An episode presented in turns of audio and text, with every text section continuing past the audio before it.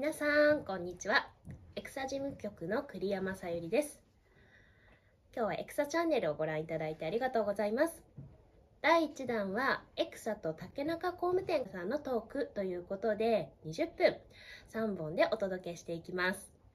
普段はなかなか聞けない建設現場のお話であったりアリーナに関する情報がたくさん入っています。ぜひ皆さんもこのトークをご覧いただければ嬉しいです。それではご覧ください。あと今後のあの、まあ、その横浜アリーナ建設の時にいろいろ考えられたり、うん、あの50数年前のオリンピックの時にもいろいろあったように、まあ、今後スタジアムアリーナに関して何か画期的なこう工法があったりあのなんか工夫を考えていることがあれば差し支えない範囲でお聞かせいただけますか？えっとまあ大きくはあの、まあ、画期的なっていう意味ではあのスタジアムアリーナっていうものを先ほどま立地があのどういったところに作るのかいいのかって、まあ、それは当然あの駅から近いとかだあの都心部にできればそれは便利なんですけどなかなかあのそういった中にそういうサッカー場だとかラグビー場みたいなものは作れない。だけどそのコンサートもできて稼働率がもうほぼ一年中使われているそういった施設だったら街の中にあってもいいんじゃないかなっていうふうに私自身はあのっていうかまあ当社なんかもそういうふうに思っています。そういった中で、あのすみません、ちょっと資料の中にもあの、えっと、ご用意させていただいたんですけども、えっとこういうこの間のあのエクサ、はい、あのうん話もさせていただいたんですけど、フィールドの昇降技術っていうまあこういったもので。サッカーを、えー、まあ、ラグビーなんかをやりつつそのフィールドが、えーと上部屋根のレベルまで上がって中でコンサートをできるっていうまあ、そういったことがハード的な意味ではまず一つこういったものがあるときっとあの都市の都心の中にあのこういうサッカー場っていうものがサッカーだけでいうと年間ね30日ぐらいしか稼働できませんのでねあのコンサートもできて非常にいいのかななんていうふうに思ってます。あともう一つはやはり都心っていうのはまたハード的な技術になるんですけどコンサートをやったりするとそのあの専門用語で言うと縦乗り振動っていうのが結構あの問題になることがあったりします。1万人クラス規模の人があの音楽に合わせてそんなに激しく動くわけじゃないんですけどゆっくりでもこうあの一定のリズムで動いたりするとその振動が周りの建物に伝わってあの周辺の建物からあの何かわからないけども急に地震のように揺れてしまうなんていうそんな話もあの時には起きたりします。それをやっぱり防ぐっていうのもやはりあのよりあの立地のいい場所に、えーと、こういうイベント会場を作ろうとするとそれはもう宿命なのかなと思っています。そういった中でちょっとあの、まあ、これもあの資料の中に少しご用意させていただいたんですけども縦乗り振動をいかに、えー、軽減するかっていうことでこれあの、えー、まあできたまだあのできて間もないんですけど東京ガーデンシアター、えー、有明の方にあるんですけどこの中では3000人があのスタンディングであのライブを楽しめるようなもうあのみんなあのその音楽に合わせて動けあの、えー、できるようなこういう、えー、アリーナなんですけどもあの空間なんですけどもこの振動が周辺にはホテルがあったり住宅が集合住宅があったり商業施設があったります。そこにやっぱり影響がないようにということで最新の技術であのこういう約約1メートルを超えるようなあの非常にあの豪強な頑強な床を作ってでそれがあの1秒間に1回ぐらいしかでこうゆっくりとしかあの動かないようなそういう、えー、仕組みに、えー、下にバネとか、えーと、オイルダンパーっていうかゆあの振動を減衰するような装置を入れて周りに音があの振動が伝わらないような、えー、ものも、えー、開発して適用してます。まあ、これによって実際に、まあ、周辺にはほとんど振動が伝わらないのっていうこともあの確認しておりますし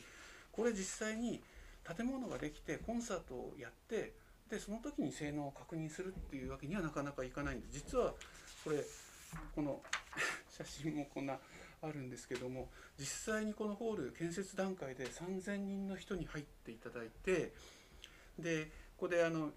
音楽に合わせてこうここに指揮者がいてあのこういうふうに動いてくださいっていうふうに確認をしながら実際に床を振動させて性能を確認したりする、まあ、これ以外にもかつてからあのドームのたあのドームを5大ドームというものを建設させていただいた。その中流れの中でドームのであのコンサートをやるとやっぱり周辺に振動が心配だっていうようなことであの全てのドームで振動測定を行ったりしてじゃあどういう影響があるのかっていうようなことも含めてこれまで蓄積されたノウハウが、まあ、非常にあの蓄積されているわけですけども、まあ、そういうことを使って、えーまあ、特に都心部ですよね。そういったところにこういうコンサート施設を作っていくってことが、まあ、エンジニアっていうか技術者側としてはあのこれからやっぱり重要になるのかなというふうに思ってます。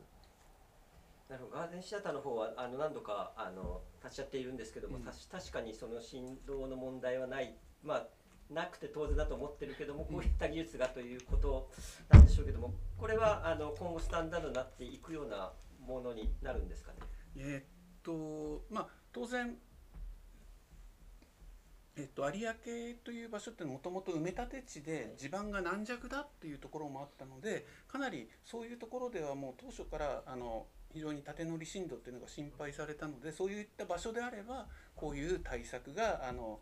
えー例えば一つとしてこういう対策があるということで、まあ、どのその、まあ、建築建物の設計ということですので、えーやっぱりその敷地だとか地盤だとかそこによってやっぱり、えーどういったスペックが求められるのかっていうところがあるので、まあ、必ずしもこういうものが入るってわけじゃなくて通常の杭を打てば十分ですよっていう場所もありますしその辺をやはり対応できるっていうのが我々今までデータを取ってきたあのノウハウなのかななんていうふうに思ってます。まあ、コスト増にはなるけどもそれだけあの苦情がなく使えることで、まあ、結果的には回収できる素養ができるという形ですよね。ですかね、まあ、コスト増になるものも明らかにこういう今回のね、はい。東京ガーデンシアターさんなんかはそういうところかと思いますしほとんどコスト増ではなくて、まあ、若干ちょっと杭のあの仕様を変えたりっていうぐらいで対応できる場合もありますでその辺はあのケースバイケースなんであのまさにあの検討してみないとわからないっていうところなんですまあ、ただいずれにしてもあの郊外にあの一番最初にこういうアリーナを作るとかっていうことではなくてすでにあの街ができているところにこういうアリーナを作るっていうことになると何らかこういう検討っていうのが必要になってくるのかなというふうには思います。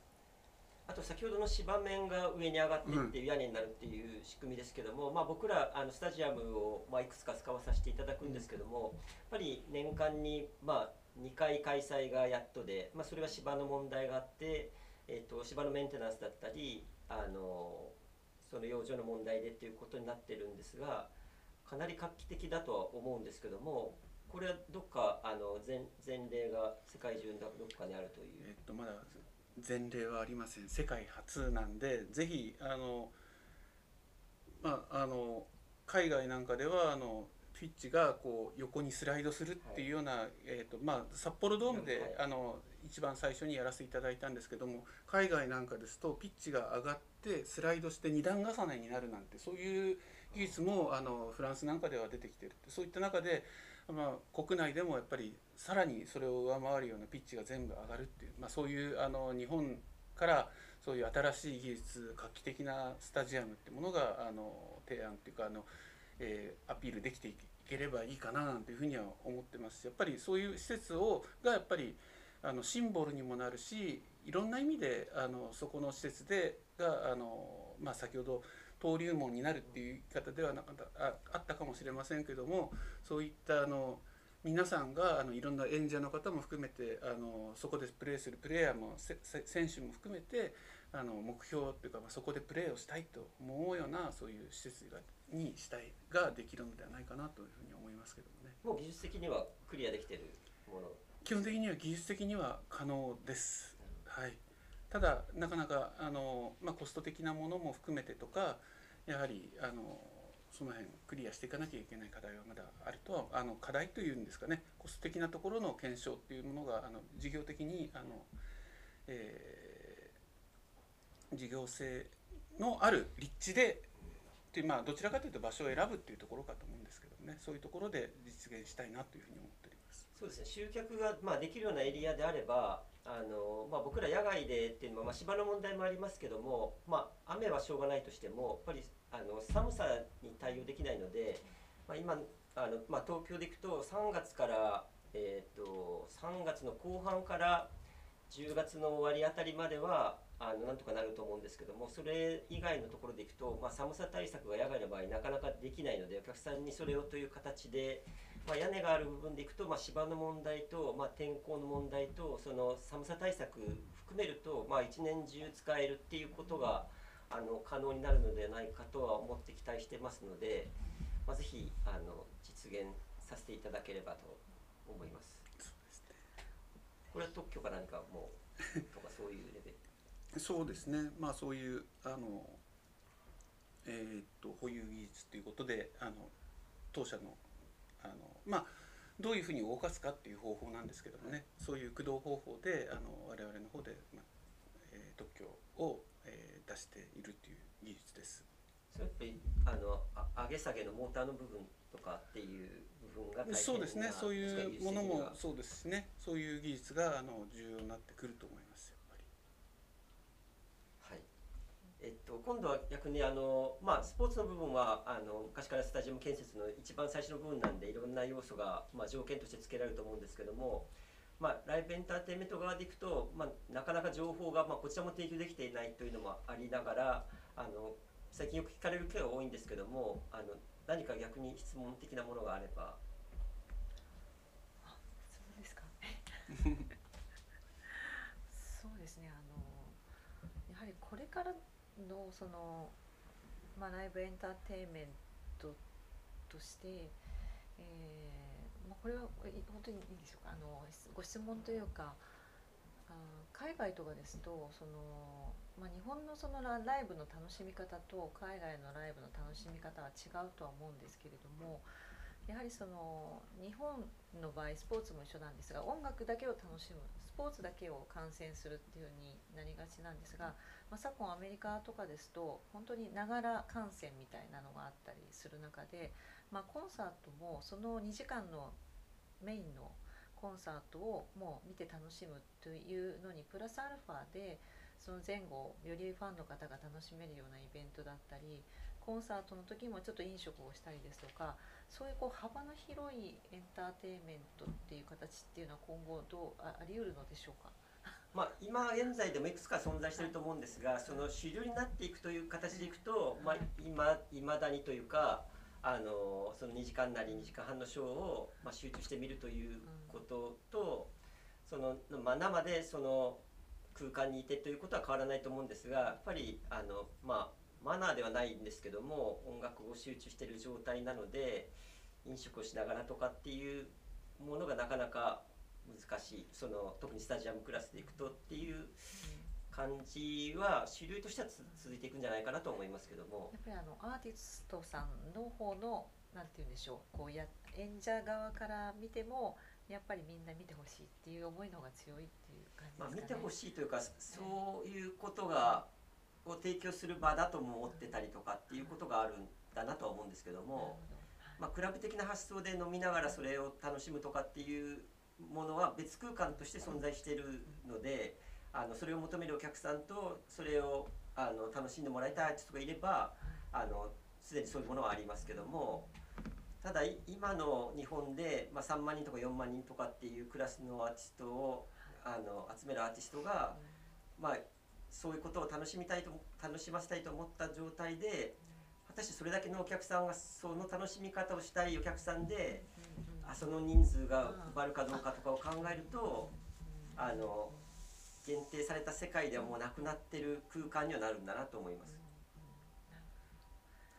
ただまあ僕らもそうですけどもアーティストがそのステージに集中してもらいたいイコール、まあ、他のところでストレスをためさせないっていう例えばあのすごい動線までが大変であの先ほど言われたように案内があの分かりづらかったりとかあのトイレに並びすぎてあの開演に間に合わないとかそういうことでストレスをなくすことだけはあの全力で考えたいなと思っていますので。あの割とそその辺にあの力を入れてるケースは運営上は多いかなと思います。あ逆にこうアーティストさんがあのここの会場はいいなというふうに思われる、まあ、横浜アリーナさんは本当によくあのご利用になられてるな日本日本武道館もそういったレレガシーであると思うんですけどなんかこう特徴的な会場ってあられたりしますでしょあのまあよくお音がいいからってうかいううん。のを言うんですけど、はい。まあ実際でいくとアーティストがその生の音を感じることが物理的に不可能なので、その実際にアーティストが自分で感じて音がいいということは、まあ、なく、まあ、関係者がそう言うとかっていう発想なのでそこはなかなかあの難しいと思うんですがあのまあ拍手の鳴り方が例えばあの日本武道館であるとはい。あの正面だけじゃなくて、まあ、斜めからとかはい。横からとかっていうものが一旦天井に上がってそこから拍手の音が降り注ぐとか、例えば、まあ、アリーナスタジアムではないですけども東京国際フォーラムのホール A だと、まあ、5,000人が収容できて1階席が3,000人で2階席が2,000人で、まあ、ステージ的にいくと、まあ、全国ツアーの2,000人クラスの会場の延長でやることが多いんですけどもそう考えると、まあ、2.5倍ぐらいの拍手とか歓声が、まあ、同じ方向からこう向かってくるので。それはある種あのすごいことだなというふうによくあ言われますけども2階だけで2,000人いますからそそそこが、まあ、例えば1,500600人のあの各地の会場で比べると3倍以上のお客さんのこう、まあ、圧倒される力があるっていうことだったりっていうことがあるのでそのハードそのものっていうよりはそういうあの客席の形だとか。まあ、そういうことにも影響されるのかなと思いますけども、そういう拍手だとかを受けることでアーティストさんアーティストさんがまたそこでやってみたいって思われたりとか。とかそういうことですかね。もうその日のステージの、はい。まうんあ、あの群がっちゃいけがないんですけどもそのその時のあの乗せられ方というか、そういうものが変わったりとかっていうのはあるかと思います。多分ライブの人でいくと、まあ、お客さん一人一人がそそれを、まあ、ただ見てるだけというよりは作ってるっていうことは例えばバラードシーンとしして聴いてる状態だったとしてもそのアーティスト側にも伝わるし、まあ、お客さん同士でもその連帯感だとほどか、あの時間を共有したりとかっていうことが、まあ、ライブの良さではあると思うのであのそこにあのマイナス要素がないことが、まあ、一番だと思うんですよ。であの、まあ、客席からステージを見ててその視界にあの邪魔なものが入ってうんないことだとかあのそういうあのこ細かい一点一点が何もないない状態のこだわりが多分あることがあの、まあ、重要というかそうだと思うのであのこれがあるとかっていうよりはもうそういうものが気になるものができるだけないっていうことを目指してっていう意味で先ほどあの五十嵐さんがお話しされたその横浜アリーナのまあ改修の時にいろいろ考えられたことがまさにそうだと思うんですけどもそれお客さんから見たら、まあ、表示が大きいというのは、まあ、そこの会場に入って自分が目指してるものがあってそれを見てすぐ分かったっていうだけであのすごいことだと思わないと思うんですよ。ただそれがもし別の会場に行って表示が分からなくてたらい回しにされて客席に着くまでに余裕を持ったはずなのにギリギリになってしまったとかそういうことがあのできるだけ減らすっていうことをあの一緒になって考えていけたりとかそこをなくすことをまず考えてそこからあの、まあ、先ほど言ってたあの11トン車がスムーズに入るとかもそうなんですけども入らない時に入らないじゃないかよって思うんですけども入る時は普通なわけですよ。当然入るもんだと思って。だからその大変なことをやるんだけども当然なことで受け止められるぐらいのものが、まあ、数多くあったり、えー、となんでこんなことをっていうものができるだけ少ない会場が多分あの気が付かないうちにあのより良い会場になってるんだなと思います。楽屋の数もそうだしその例えば楽屋の隣り合ってる楽屋同士の話が聞こえないっていうのは当然だけども時々聞こえたりする会場もあの、うん。楽屋もあるわけですよ。そうした時に初めて、まあ、聞こえないのが当然なんだけどそういうものがあるんだっていう時にあのそれをなくすとかあのそういう一個一個ですね。もうあの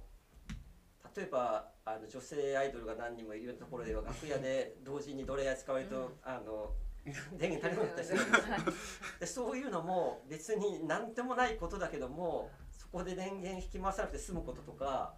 あの本当にもうそうそういう一個一個がもうないっていうのが完璧にできればなんか完璧な気はします。ストレスフリーというか気気気が回って続いてるというか。確かにドライヤーとかそういうしそこまでの視点には、うん、あの40人以上がいっぺんにドライヤー使うなんてシチュエーションを考えたことはなかったであすね。のまあ、今あのホットミールといって、まあ、ちょっとコロナ禍の中ではなかなかないですけどもあのお弁当の代わりにあったかい食事をということでやるんですけども、まあ、会場の決まりであの火が使えないのであの IH とかそういうことであ温めるんですけどもやっぱりそこの場所にあの電源が足りないって古い会場では多かったりして。だからそのためにっていうことよりは何かを考えてその、まあ、建設技術とかうん。コスト的にそうでもないことであればあのその時に一瞬やっておけばあの、まあ、末代までそれが続くみたいなところはあるのでそういう細かいことをあのできるだけ懸命にやったりされてる会場は素敵だなと参考になりました。やそうですね本当に参考になります。っぱり我々も長く使っていただくっていうのが一番あの大きい投資をされますので、やはりただその細かい細かいこだわりが長くまあ長く使われる理由になるかっていうことではなかったりするんですけど使われない理由をなくすというか、あのそうすると自然に使われるみたいな感じですね。でお客さんもそのアーティストを選んでいくのでこの会場だったら行くとか行かないとかっていうことはないと思うんですよ。ただそれでも例えばお客さんが不満を持ちながら入って、えー、とステージを見るのとそうじゃないのでは、まあ、何かが違うと信じて、あのそういうストレスをできるだけなくすっていうことを心がけたらきっとそうなるんじゃないかなっていう、まあ、思い込みでもいいんであのそういった形で、まあ、一つ一つの会場を丁寧に作っていくことが一緒にできればなと思いますね本当に、はい、我々も利用者目線っていうのが本当に必要だと思いますのでやはりその運営されるプロモーターさんであり利用されるアーティストおよびそのスタッフの方々でありやはりそういった方々の声をちゃんと反映した施設を空間作りをしたいなと思いますね。ぜひ、はい。そうですよね。もう本当にそれが大切だと思いますよね本当に。もうともするとね建設業界っていうのは作ってそれで終わりって、もうお客様に引き渡したらもう我々はもう仕事あの終わりっていうふうになってしまう。で逆にお客さんから見たらあのそれを建物を、えー引き渡されて竣工してからがようやくスタートですからね。やっぱりそこがやっぱり根本的に違うところなんで。ただそう考えるとその数年前に横浜リノが回収されたっていうのは、まあ、僕らにとってもあの、うん、まあ失礼な言い方するとあある程度完璧な状態でできてる会場をさらに手こ入れされてる中でいくと、まあ、さっきのトイレの話でいくと、まあ、男性トイレ女性トイレがあって、まあ、今エンターテインメントのお客さんの主流でいくと、まあ、女性が7割8割を占めてるわけですよ。ただそれでいくと、まあ、同じスペースがあっても、まあ、女性用と男性用だと数が、まあ、女性の方が少なくなる中でいくとまあ、よく僕らは、まあ、古い会場でも、まあ、女性が多いので男性用トイレを塞いで女性用に変えるんですけどもただそれを変えたところで個室が1個しか2個しかないものを男性トイレを塞いでやるんですけどもその横浜リナさんの工夫は、まあ、男子トイレに個室を増やして、まあ、そこが女子トイレとして使う時でもあの数的にあの、まあ、変えるだけの意味があるような状態にされててっていうことの工夫があったりとか。そうなんですね。のそのあたりのことは、まあ、1回できてからでしたけどもあのさすがだなと思います。そうまあそうですね、あの小便器用のそのね男性専用のトイレのところあのところもロールスクリーンとかでね、はい。隠したりして見えなくするとかってね、そういうあたりも含めて、サインも含めていろいろ工夫はしてるんですけどもね。だからなかなかねあの、まあ、今初めて作るっていういう人たちにとったらなかなかそういう施設は難しいでしょうけども、まあ、これだけ数多く使われてる施設があって、まあ、利用者っていう意味では、まあ、あの会場を直接借りる我々もそうだしそこを、まあ、ステージ上にあの乗るアーティストもそうだし、えー、とそこの会場に足を運んでくるお客さんも、まあ、みんな利用者なので。そこの利用者の人たちが本当に、まあ、ストレスがないっていうことを、まあ、どこまで目指せるかが、まあ、究極の形なんだとは思います。それと、まあ、あのスタジアムアリーナになるとあの、まあ、利用しない人にとってもあの近隣の方々、まあ、騒音の問題もそうですしそのスペースをそこだけ取ってるっていうことを考えると利用しない方にとっても大きなあの存在だとは思うので、まあ、その形にとって一番はやはりそんだけの大きな建物がある中で日々利用されてない会場がそこにあるのとあの日々利用してるんだからここにあって、まあ、やむを得ないなって言えるぐらいのものがないとそこに立てる意義はないような気がしてますのであの、まあ、よくそのアリーナスタジアムを作られる時にあのいいアリーナスタジアム条件はとは言われるんですけどもやっぱり日々あの何らかのものが行われててそこに人が集ってっていう状態が保たれててその地元の人が誇りを持ってあの会場がある場所なんだって言えるぐらいのところが、まあ、一番なんだと思うんですよでその後にその中の施設だとかそういうものはついてくると思うんですけどもまずはそその場所にそういうものがあること自体が、まあ、望まれてるのかどうかっていうのはそこに本当にあの建てた後にお客さんが集まれるような状態なのかどうかっていうことがあの真っ先に考えて、まあ、いきたいなとは思います。一つ質問してよろしいですか？あのまあいろいろあのイベントをやられる方もその準備だとか撤収だとかそういうことをいろいろ工夫されてあのできるだけ短い時間にしようというふうに、えー工夫されていると思うんですけど、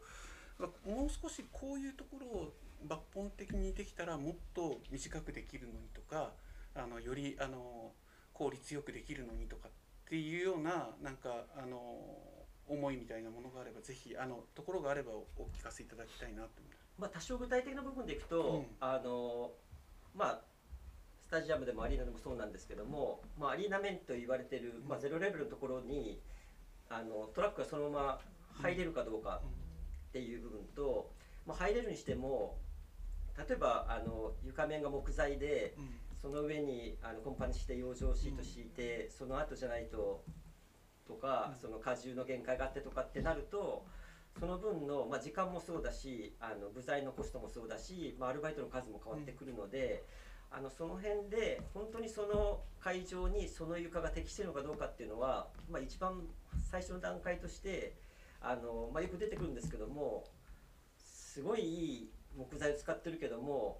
全てのスポーツに使えるわけじゃなくて、まあ、バレーボールの場合はこれでとかバスケットの場合はこれでとかって持ち込んでるところもあったりして。それなら最初からあのコンクリにしといて、まあ、必要な人たちが必要なものを持ち込む方が、まあ、よほど効率的だろうなと思ったりはするのでまずそういう部分とあとまあ先ほど横浜アリーナは3方向からっていうのがああの3方向からトラックが入れてっていうのがありましたけど、まあ、よくあるのはステージがある側に搬入口を作って、まあ、そこだけそこだけがトラックがつけれるような状態で。まあ多分作ってる時はステージがある側がそのトラックが入って便利だろうと思うんですけども、まあ、ステージをどんどん作っていくとそこのスペースというかツールもなくなってしまうのでそこにあることの不便さが明らかに露呈するんですけどもその建設段階とかまあ出来上がった時まで、まあ、それにそれに気づかずにというかそういうことでできてる会場も、まあ、多々あったりしてあのそういう意味で建築のプロの方もいますが、まあ、こちらにもその設営、まあ、コンサートに特化して設営のプロもいるのであのどっかでそういう形であの早めの段階で引き合わせをさせていただいてあのこういう会場がっていうのと、まあ、できればその建設の基本みたいなところはみんなで共有してここはこうだけどあそこは違うみたいなこともなんとなくなくせれば、まあ、今後できるものに関してはあのいいなとも思ってます。であとは、うんあのまあ、先ほど出たその B リーグが始まって B リーグの会場がっていうのが、まうん。あ、あの必要になってくるできてくると思うんですけども、まあ、今の規定と5000人を超える施設がっていうことで、まあ、僕僕らで行くと、まあ、コンサートの、まあ、沖縄から行くとあの東京だけじゃなくて全国ツアーというのを基本にしてるアーティストが多くてそうなってくると、まあ、ホールツアーと言われてるものは大体2000人ぐらいの会場を想定して、まあ、全国ツアーを組むんですよ。まあ、それと一緒で、まあ、アリーナに関していくと、まあ、1万人約1万人っていうのをベースにして考えていって、まあ、それは例えば東京では1万5000人入る会場があって、各地では8000人の会場があったりするのはいいんですけどもあのそこでいくとちょっと5000人っていうのがそのどちらにも当てはまらず、まあ、2,000人の方でいくと、まあ、作りも違うのでただのキャパだけの問題じゃなくてあのホールツアーで回してるものをその5,000人の会場に当てはめるわけにもいかずその1万人の規模でやってるものを5,000人のでいくと、まあ、経費的にも割が合わなかったりとかっていうことがあって。あの5,000人なんてとは思ってたんですけども、まあ、今後もし5,000人の会場が増えていくんであれば5,000人バージョンに合わせたツアーっていうのもあるんではないかなとは、うん。あの思い直してますというかそういうこともあるんじゃないかなっていうのは思ってますが、まあ、そうなった場合にただ1万人の会場のノウハウを5,000人に絞っただけだと、まあ、なかなか難しいものがあるので、あの例えばステージステージの設営があの、まあ、今大体の会場4方向に客席があるので、えー、とその一辺を潰して、えー、とゼロから基礎を組んでステージを作ったりするんですけども、もし客席がもともと3方向でよくてステージがある,、ある程度とかもう想定されててっていうのがあれば例えば極端に言うとあの朝乗り込みでスタートして夜本番ができるとかっていうことがもし可能であれば、あの経費削減になったりとかっていうことであの、まあ、いろんな工夫をすることが可能になるんじゃないかなとも思ったりはしています。そうですね2日続けてコンサートっていうことができないような場所であれば特にそういう週末に合わせてってなるとそそうういう短短期間でできるとす。ごく、あのそうですね、はい。あの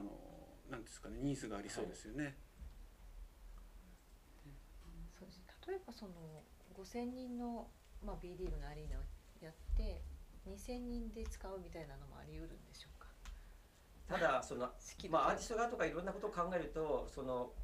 キャパシティを減らして使うっていうこと自体に、まあ、どれどれだけの意味を感じるかとか、まあ、その失礼としてその人数に合わせたものがあるスあのスペースの中でっていうことになると、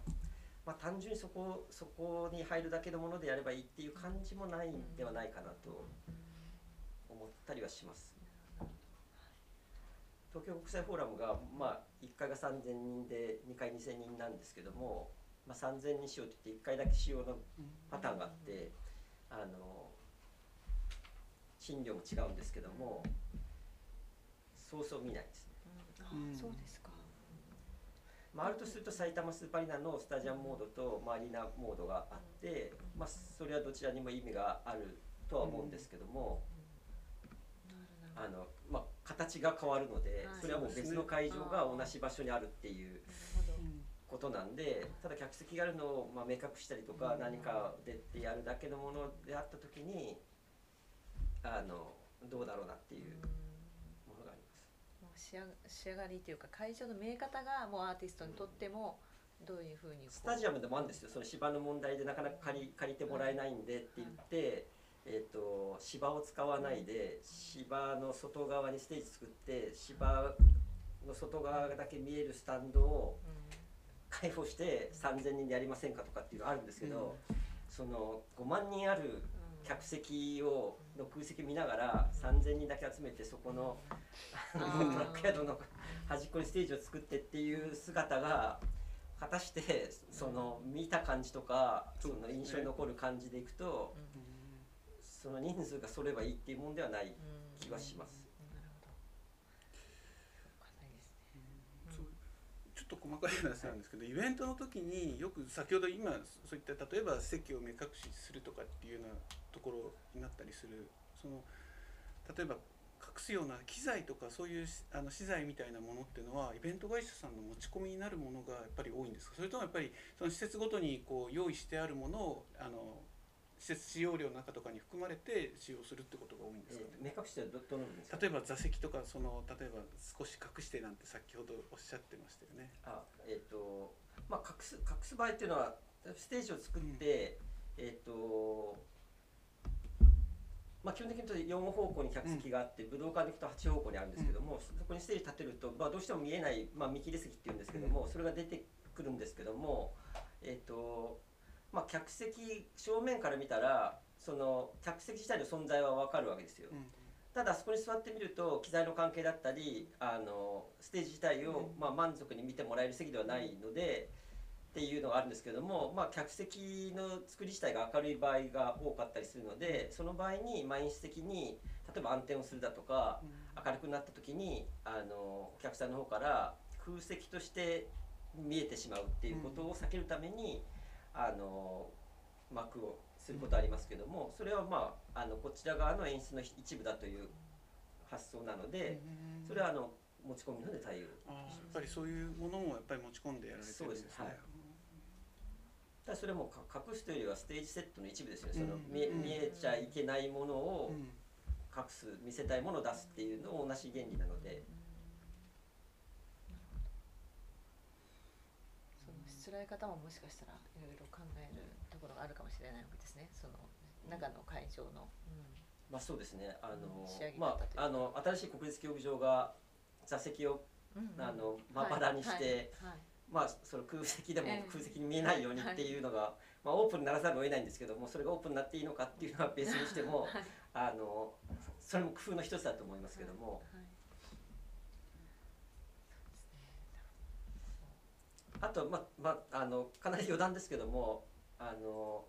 国立劇場あの古いはい。国立劇半蔵門の方のも竹中さんのっていうこのそう前はい。この前知って僕はあの1年に一度使わせてもらってるんですよ。であのもう数年あそこにい行っててですごいなと思っていつも見てたんですよ。その、はい。あの作りとか、まあ、すっぽんとか花道とかっていうその、まあ、日本の独特の形を、あの作られててステージの奥行きもかなり大きくてとかっていうのを考えるとあのあの頃の日本の独自性とかっていうのがあの最近なくなってきてるものが多いのでその歌舞伎とかそれにあの突出したものではなくてもなんか先ほど言ったアイデアもそうですしなんかあの日本独自を目指すわけではなくていいと思うんですけどもあのなんか先先ほど言った例えばあの日本の場合は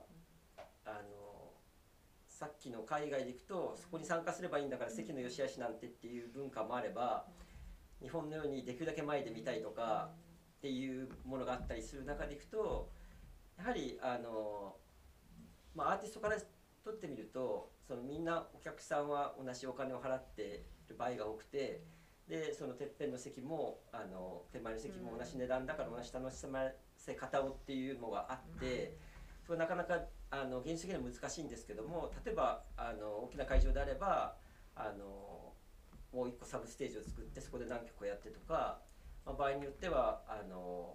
客席の通路を、まあ、練り歩いてだとか、まあ、空を飛んでとか、まあ、いろんな工夫されてる部分があったりするのでその辺のもう見え方っていう部分でいくとあのその日本のお客さんの望んでるものとか文化的なものはある気はします。確かに。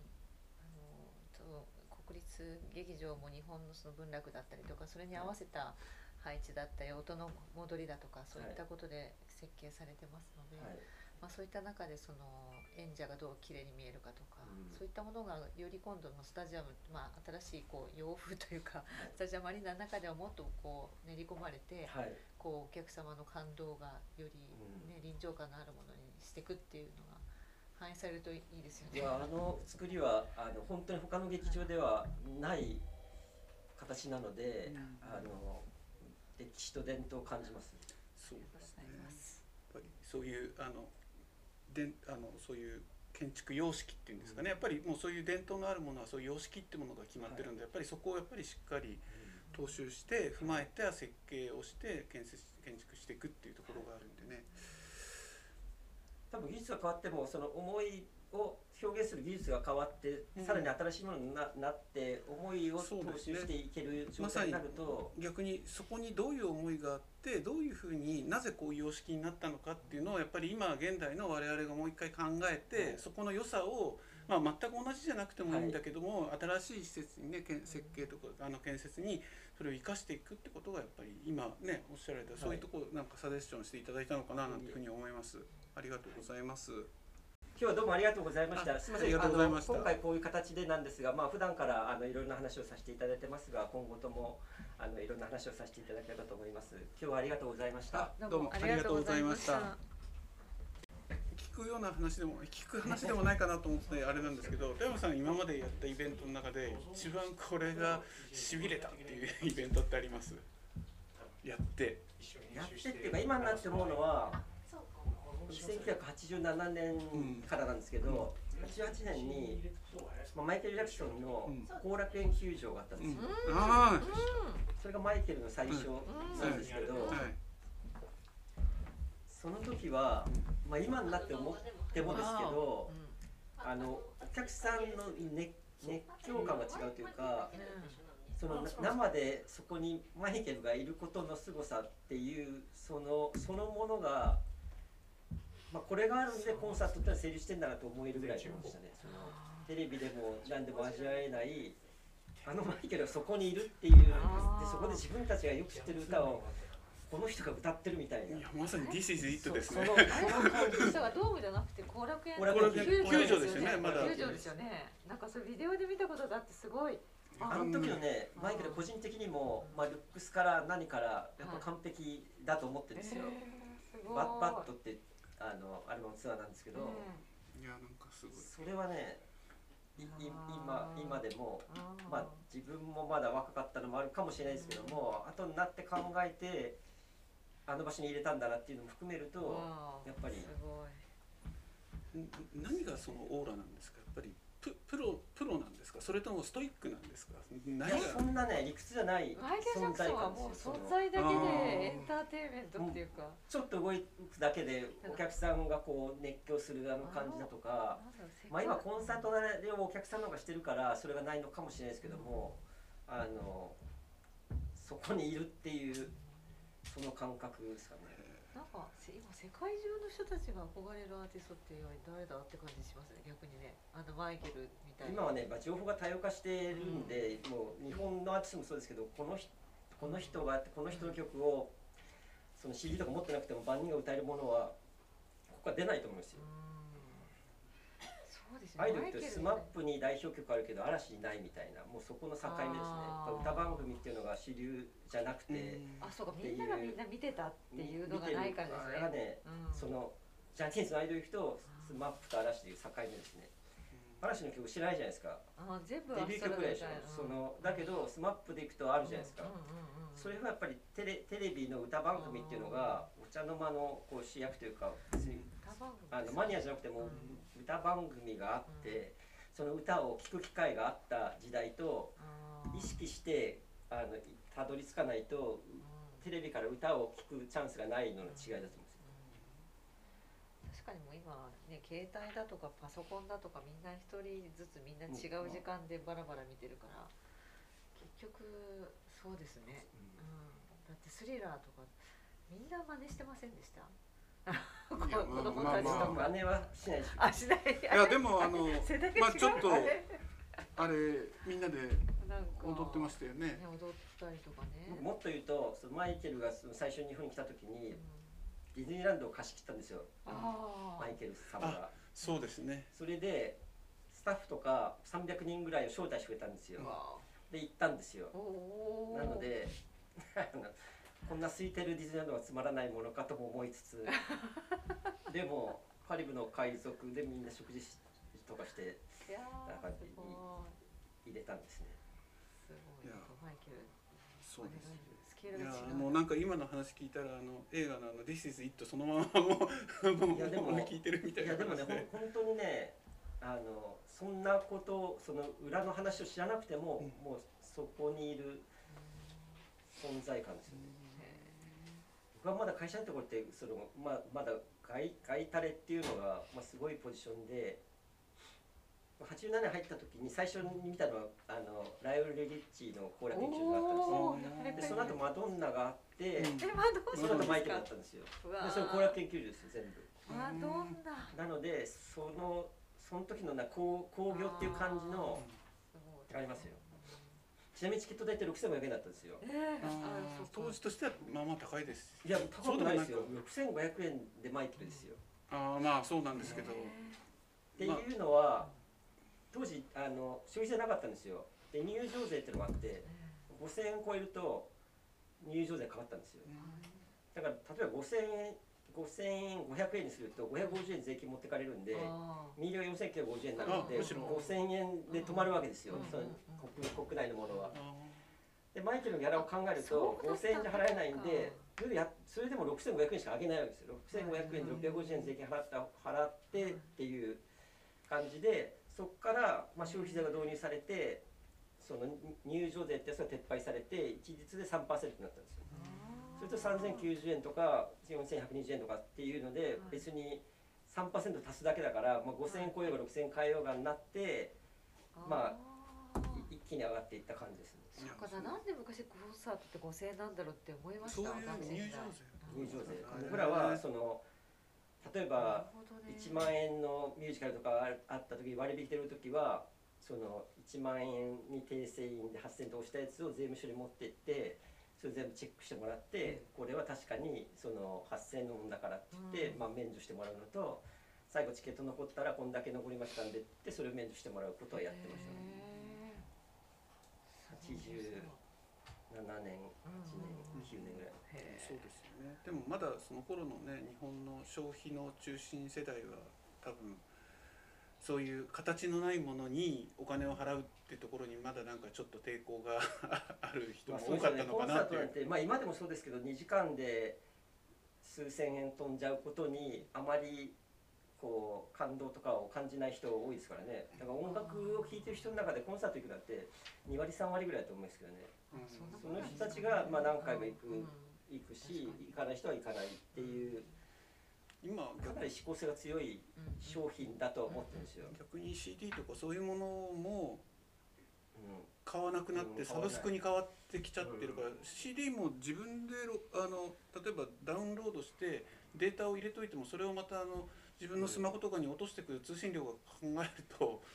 あのサブスクでいいじゃないかって思っちゃうんですよね。音。楽にお金を払うっていうものがないんで、まあ、今は、まあ、グッズを買うような感覚で、まあ、C- CD ってパッケージと、まあ、写真もついてるし歌詞も載ってるものを手に入れてまあ聞くのはサブスクで聞くそうサブスクけどでこれは聞聞かないでもっていうのはもうものとしてですね、まあ、そういう日本は、まあ、コレクター気質が高いので、まあ、売れ売れてるんですけどあその世界の中ではその CD っていうパッケージのものがね。だからちょっとあの変わ変わってはいるけど、なんとかなってるのと、うん。まあ、怖いのはその音楽をお金を出して何かをするっていう発想がなくならなきゃいいなっていう。まあ、よくそれそれはあれだけど生のものはってなるけどもそこにも到達しなくなったらっていう、うん、私前もちょっと言ったかもしれないですけどコンサートって非日常だと思うんですけどっていうかもうちょっと別の言い方をするとなんかし普段 CD とかであ CD っていうかそういうなんかダウンロードして聴いてるやつっていうのはなんか練習みたいなもんでそこで曲をなんとなく覚えたりとか聞いたものを試合じゃないですけどコンサートの会場に行って聞くとあの自分でも分かってる歌をこうやって聴いてるとすごくなんかいい気持ちになるんで本まあ、当コンサートに行って行きたいなって思うんですよ本番の人もいれば本番カラで試合に行くみたいな。でだったり、まあ、踊ってだったりするんで、まあ、ほ本番がコンサート見るになってくれれば、うん。まあいいいいですけどというか、うん私はそういうふうになんか 思いますけどね。あとその海外のやつでいくとあのクイーンの映画の最後のあのあああいうとかも、まあ、日本だと、まあ、消防法があってあんな通路が見えないぐらいの状態にはまずそうですえないねことと、そうですね。あんな後ろの方であんなに騒げないですよね。その狂気乱舞あできないですよね、うん。うん。うん。いやー確かに。だからそこの文化を変えていくというよりはさっき言った日本独自の文化があるのでそれに見合ったうん。そうですね。その施設をサービスとか。っていうことを、まあ、国立劇場のそういうものをもう一回見直すと多分なんかあるんだと思うんですよね。あそこ国立劇場不思議2階2階席から見ても、はい。なんかね近く感じるんですよね、斜めになってんじゃないかと思うぐらい。なってないんですけどえなんかねこうステージこうあって2階から見ててもここうなんかこうなんだろうな。こうか、はい。こういう感じに見える錯覚するぐらい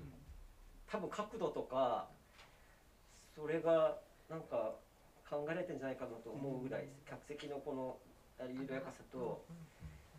で昔からあの劇場すあの完璧な劇場っていうのはあのステージの前面から後ろとここから客席のまあその